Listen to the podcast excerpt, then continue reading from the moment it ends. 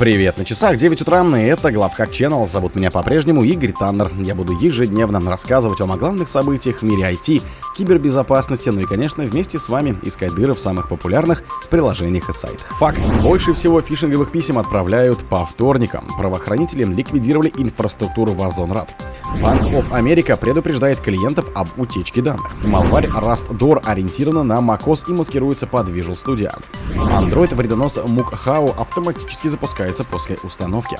Хакеры слили в сеть с начала года данные полумиллиарда россиян.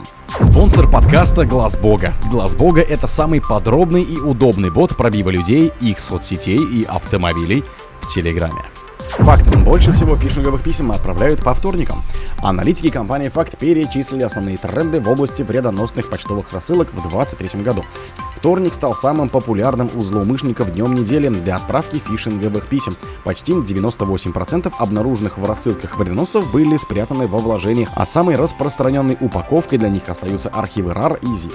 Оказалось, что больше всего фишинговых писем злоумышленники отправляют в начале недели. Пик рассылок приходится на вторник 19,7% от всех писем за неделю. После среды приходит спад, а меньше всего вредоносных сообщений отправляется в воскресенье 7,1%.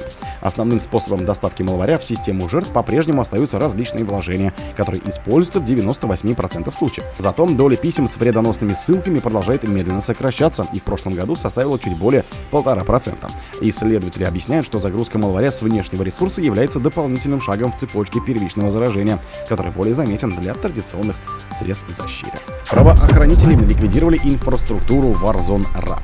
Министерство юстиции США сообщило о конфискации сайта и нескольких доменов, через которые продавалась малварь Warzone RAD. Также правоохранители предъявили обвинения двум гражданам Мальты и Нигерии, которые якобы занимались продажей этого вредоносного ПВО и оказывали поддержку тем, кто его использовал. Warzone RAD появился еще в далеком 2018 году и обладал множеством функций, типичных для троянов удаленного доступа. Стоимость лицензии на Warzone RAD колебалась от 16 до 38 долларов за один месяц или 196 долларов за год. Один из обвиняемых, 27-летний Дэниел Мелли, проживающий на Мальте, был арестован на прошлой неделе за участие в распространении Warzone Рата. Полиция Мальты арестовала Мелли по запросу правоохранительных органов США, которые 12 декабря 2023 года предъявили ему обвинения в таких преступлениях, как несанкционированное нанесение вреда защищенным компудахтерам и сговор с целью совершения преступлений, связанных с проникновением в информационные системы. Банк of America предупреждает клиентов об утечке данных.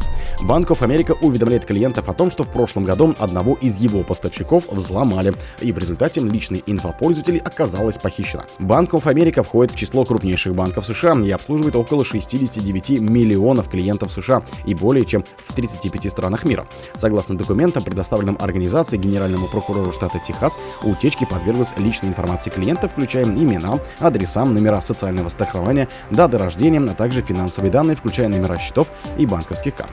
Банк of America не сообщает, сколько именно клиентов пострадали от этой утечки, однако представители консалтинговой компании, чьи системы и были взломаны в ходе атаки, заявили, что в результате инцидента были раскрыты данные более 57 тысяч человек.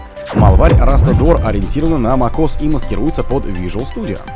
Пользователи macOS атакуют новый бэкдор на основе Rust, который активен как минимум с ноября 23 по данным аналитиков. Вредонос маскируется под обновление для Microsoft Visual Studio и нацелен на архитектуры Intel и ARM.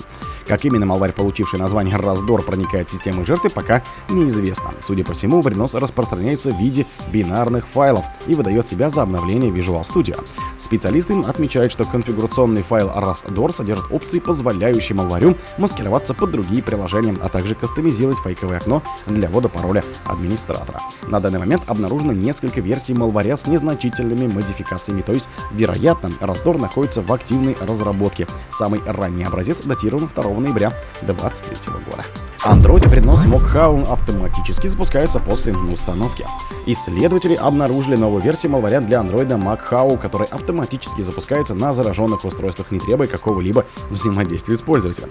Mockhound представляет собой Android малварь, управляющий управляемую и созданную финансово мотивированными злоумышленниками из группы Roaming Mantis.